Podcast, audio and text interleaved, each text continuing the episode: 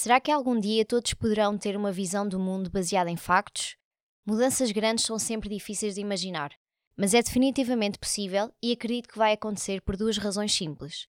Primeiro, uma visão do mundo baseada em factos é um modo mais útil de conduzir a vida. Segundo, e provavelmente mais importante, uma visão do mundo baseada em factos é mais confortável. Gera menos stress e desespero do que uma visão do mundo dramática, que é demasiado negativa e aterrorizante. Quando temos uma visão do mundo baseada em factos, podemos perceber que o mundo não é assim tão mau quanto parece, e podemos perceber o que precisamos de fazer para continuar a torná-lo melhor.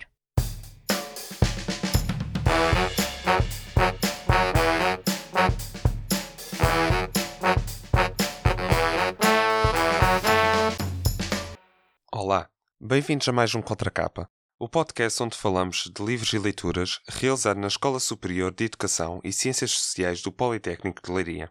Para a sugestão desta semana temos connosco Bárbara Costa, docente da ESEX. Bem-vindo ao Contracapa. Obrigada. Qual é o livro que traz ao podcast? Ah, Então hoje eu trago o livro Factfulness, 10 razões pelas quais estamos errados acerca do mundo e porque as coisas estão melhor do que pensamos. Este livro é de 2018 e tem como autor Hans Rosling, com o apoio de Ola e Anna Rosling, que é o filho e nora do autor. Então, por que é que escolheu este certo que leu? Eu penso que o certo que escolhi resume o objetivo do livro e explica a essência do conceito apresentado pelo autor, ou seja, a arte de factfulness, que este autor descreve como o hábito libertador de só ter opiniões baseadas em factos.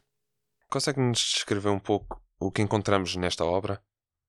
Uh, sim, este livro foi escrito então por Hans Rosling e por Ola e Anna Rosling. Uh, queria dar aqui um pouco um contexto destes autores porque explica bem o porquê da criação desta obra. Hans Rosling é um médico sueco, professor, investigador e palestrante e ele fundou, juntamente com o seu filho e a Nora, a fundação Gapminder e desenvolveu o sistema de software Trend Analyzer. Este software serve para animar dados compilados pela ONU e pelo Banco Mundial que ajudaram a explicar o mundo com gráficos. E esta era muito a missão deste autor. Portanto, este livro apresenta este conceito criado pelo autor, que é então descrito, como eu disse, como o hábito libertador de só ter opiniões baseadas em factos. E ele propõe esta prática como uma resposta ao ambiente de negatividade que nós temos sentido e à falta de esperança que temos vivido, principalmente nas últimas décadas, relativamente ao estado do mundo.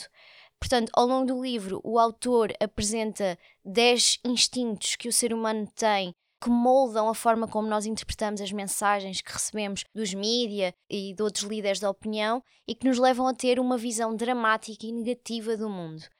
E então o autor vai explorando cada um destes instintos e apresenta sempre com base em factos científicos formas de contornarmos estes comportamentos instintivos do ser humano, de termos sempre que dramatizar tudo o que lemos e tudo o que acontece.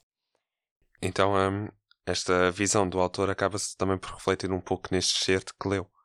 Sim, sem dúvida. Ou seja, com este certo que eu apresentei, é um pouco o resumo daquilo que ele acredita ser a missão dele, que é promover uma vida e um, um formulário de opiniões baseados em factos. Ou seja, ele acredita que em vez de nós basearmos a nossa opinião simplesmente por aquilo que sentimos no coração ao vermos uh, com instinto, ao vermos aquilo que acontece nas notícias, que acontece no dia a dia, em vez de nos movermos apenas com o coração, com os nossos sentimentos, aqueles instintos de oh meu Deus, o mundo vai acabar, uh, basear-nos muito em factos que existem e que estes factos acabam por apontar muito para um desenvolvimento positivo do mundo, da nossa sociedade, das diferentes sociedades do mundo, e basicamente também perceber de que modo é que nós podemos continuar a melhorar determinados aspectos do nosso mundo. Ou seja, um pensamento muito mais racional. Sim, sem dúvida. Na sua opinião, qual é a principal mensagem deste livro? Portanto, eu diria que a mensagem principal é, é de, de, esperança, digamos assim, uma mensagem mais positiva e mais, como disseste, um, mais racional sobre o que ocorre no mundo.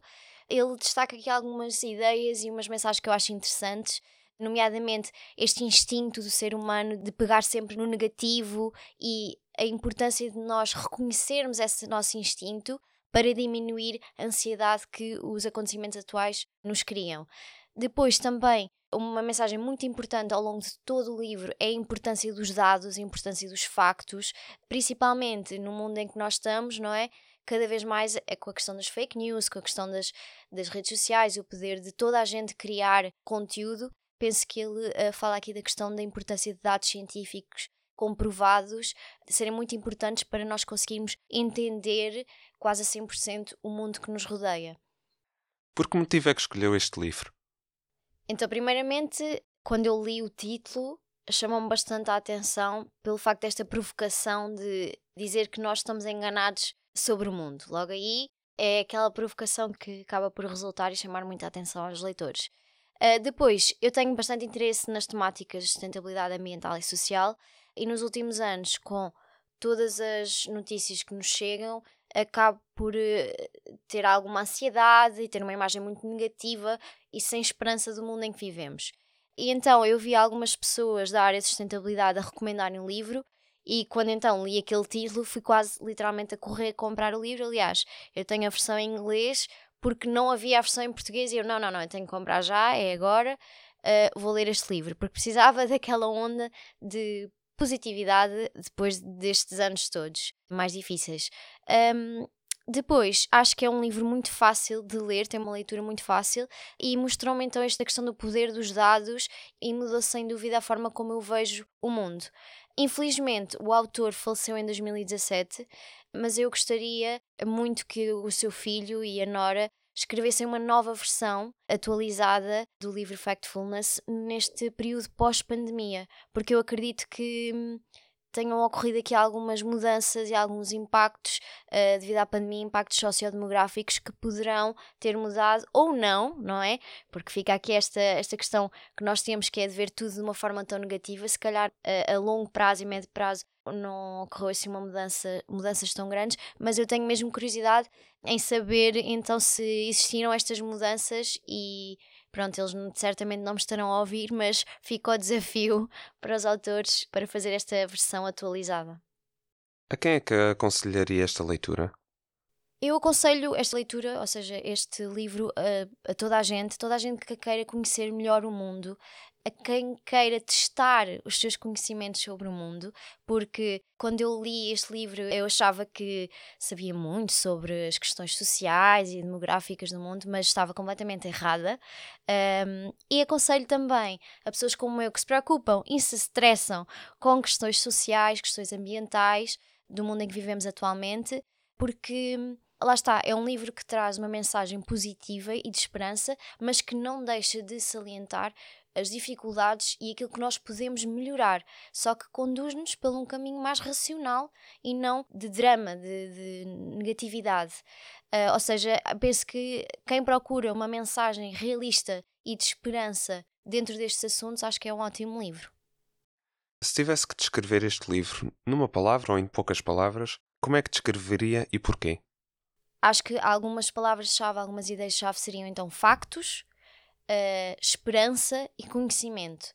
Para mim, acho que este livro é uma prova de que o conhecimento, os factos podem levar a um mundo melhor. Eu sei que isto é muito, parece muito clichê, mas penso que atualmente, com o contexto que estamos a viver, cada vez mais polarizado, penso que focarmos cada vez mais nos factos científicos pode fazer com que toda a gente se consiga unir e resolver efetivamente os problemas que estamos a enfrentar no mundo não se puxar tanto para o emocional. Uh... Exatamente, deixar algumas opiniões mais guiadas por fé, por. Eh, eu sou uma pessoa muito racional, então gosto principalmente deste tipo de livros.